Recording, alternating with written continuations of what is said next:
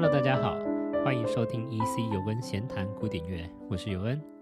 今天要跟大家讲，在十月的时候，我们刚刚结束了一场小提琴界大家都非常瞩目的一场赛事，也就是在波兰的维尼奥夫斯基大赛。维尼奥夫斯基大赛啊，它就是以 Henryk Wieniawski 这个波兰的作曲家以及小提琴家去命名的。他自一九三五年到今年是已经是第十六届了。是五年才举办一次的，其实还蛮蛮久了。他原本预计是去年二零二一年来去举办的，但就因为疫情，所以延到今年的十月。相信大家对这个大赛的名称还算熟悉吧？因为我们台湾有一位小提琴家就在这个比赛有得过奖哦。你们知道是谁吗？对，就是那个林品任。因为他在二零一六年的时候是荣获第五奖，是真的很不简单哦。其实这一次比赛内容，除了个人的曲目以外，他们也有跟其他的乐器来做一个协奏，然后最后才是跟乐团的一个协奏曲。所以在这一次担任主审的这个杜梅，他也公开的表示说，他们是希望冠军是一位能够在短短演出的两小时内就改变我们人生的人。哦，真的很不简单。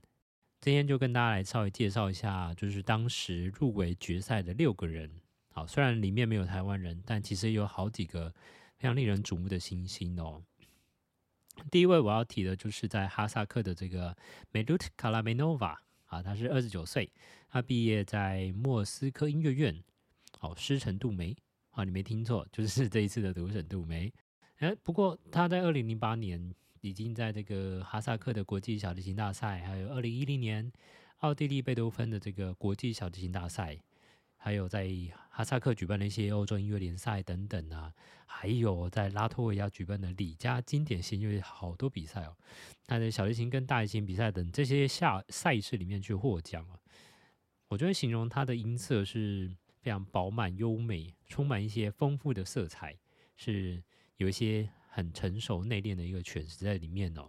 尤其是如果有听的话，你在第一轮的这个起杠，你就可以。大大的听到他在这首里面属于他的个人的这些，我觉得是有有一点点民族民族的特色吧。而且你在第二轮的话，你会听到他更多在音乐上的一些细节，例如说跟中提乐手就是这个协奏的部分，他在 trill 上的这个同步，你就会想说为什么要一颗一颗对的那么清楚？但就是这样的地方会让你听的是鸡皮疙瘩哦。再来，第二位是在中国的翁清竹，他是毕业在上海音乐院，目前就读德国汉诺威音乐院，是二零一六年德国青年音乐大赛的首奖，是二零一八年比利时伊萨伊国际音乐大赛的首奖。哇，其实每一位来参赛的比赛者们，他们都在很多大赛的里面都有得过奖哦。其实，在这几位的表现之中，我觉得翁清竹他的稳定度可以说是非常的高哦。他异常的冷静，而且细腻的去处理每一个细节。我相信有听完他的演奏，应该会有不少人会喜欢。而且很特别哦，他在决赛之中有拉布拉姆斯小提琴协奏曲的第一乐章，他第一乐章演奏完之后，已经让现场的观众忍不住的去给予了掌声。我觉得很大一部分啊，就是他在卡顿扎这个装饰中的铺陈跟丰沛的情感的表现。就让现场的听众们都忍不住想要给他鼓励，所以当他拉完这个第一乐章的时候，我原本在心中有些排名就被他整个打乱，就要整个要重新排，真的太稳定了，很冷静的。再来是韩国的，有个叫柳多允的，他目前二十一岁而已哦。而且根据报道，他说他来参加比赛是因为曲目的范围很广，就包含贝多芬、孟德尔颂等等，就很多，所以从他初赛到决赛。之前的这些演奏啊，其实也算是很稳定的那一种，而且是冰冷高尚的王子的感觉。但真的，他在观众面前，你似乎看不出来他有有多少的情感。虽然他也是在决赛之中唯一一位去选择第一号维尼奥夫斯基小提琴协奏曲的哦。柳多颖他说，因为第二号虽然是一个比较成熟，但是第一号他却充满了技巧性跟一些青春，他就觉得这就是他的特色。其实尤恩大学的时候也曾经演奏过这一首曲子，当时只觉得哇，这个作曲家怎么能够把这么多的技巧塞在这一首曲子里面，这都需要一定的天赋才可以创作出来。而柳多云就在这个决赛之中，用这首音乐告诉了听众，这首音乐里面强烈的纠结以及他决意的心情，把这个浪漫十足的第一号维尼奥夫斯基小提琴协奏曲把它拉完了。你听完的话，我相信你一定会觉得首相非他莫属，真的太厉害了，太厉害了！我觉得绝对值得大家一听哦。另外，韩国还有一位赵贤珍啊，据报道，她其实是一位更。阳光更活泼的一个气质女孩哦，跟刚刚的那一位柳多云是比较有点差比较多的这样。其实她在所有参赛者当中啊，我觉得我认为她的声音就和她所散发出来那种感觉是非常相近的。我会形容就有点像冰山美人，就站在最高点俯视着，她带点点尊贵及满满的自信，她会想要让听众们有一种望洋兴叹啊，就是。哇，这个演奏者是非常的高，非常高尚，很很崇高的那种感觉哦。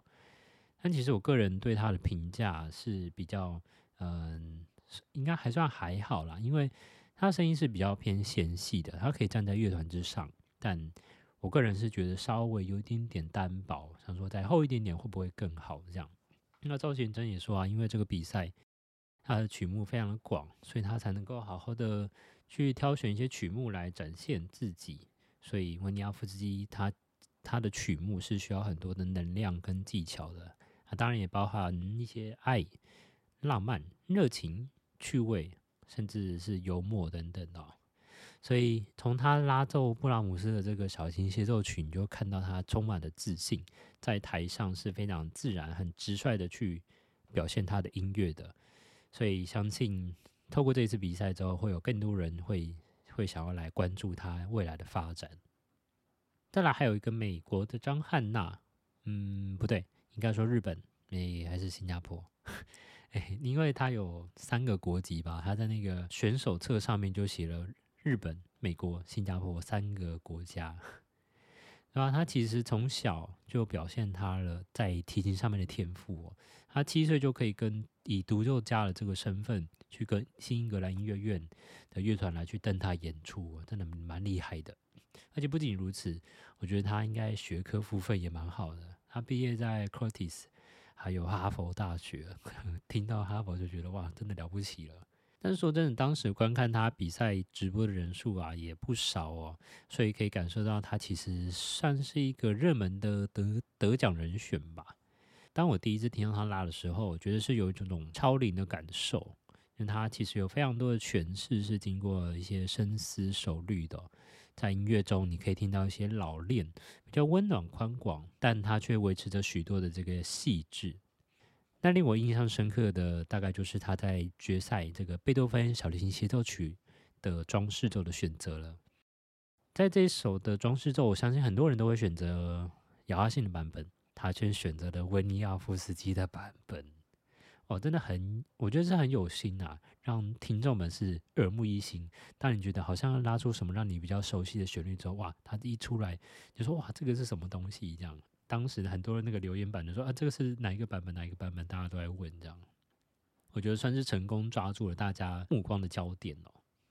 那最后一位就是来自日本的前田飞奈 （Hinamida），他是二十岁就读东京音乐大学，曾经获得二零二零年东京音乐大赛首奖，还有观众票选奖，二零一九年的音乐大赛亚军。那也也是观众票，也有观众票选奖。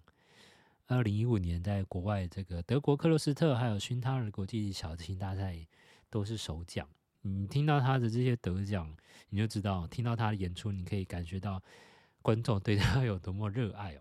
你就可以听到他对音乐的热情，充满生命力的音符在里面哦。所以啊，当然本大赛的首奖就落在这位日本的前田飞奈上。你去听他的音乐，你就或者是你在看他的演奏，你就发现他的生命力爆棚哦。虽然大家可能听得出来是有一些失误在的，但仔细想想，你去展现对音乐的热爱，不就是要和他一样吗？说真的，你要和他一样去展现的时候，你可能会觉得有点别扭别扭的。但他就是如此的耀眼夺目，可以散发出非常多的光彩。在舞台魅力上，就是可以让非常多的听众去喜欢他。所以看他的演奏真的是很享受哦，你很难去移开目光在他的身上，你没有办法去忽视他的存在，你知道吗？很显然的，他的演奏是非常符合这一次大赛的主审杜梅的这个方向。他就说，冠军是一位能够在短短演出的两小时内改变我们人生的人，他就是前田飞奈 Hina Maeda。但我还是喜欢哈萨克那位卡纳维诺瓦啦。好了，本期节目就分享到这边，你也可以留言告诉我，你这些演奏家你最喜欢谁？如果我的频道你还喜欢的话，记得分享给你的朋友或订阅哦。有任何心得，欢迎留言告诉我。我是尤恩，我们下集见啦，拜拜。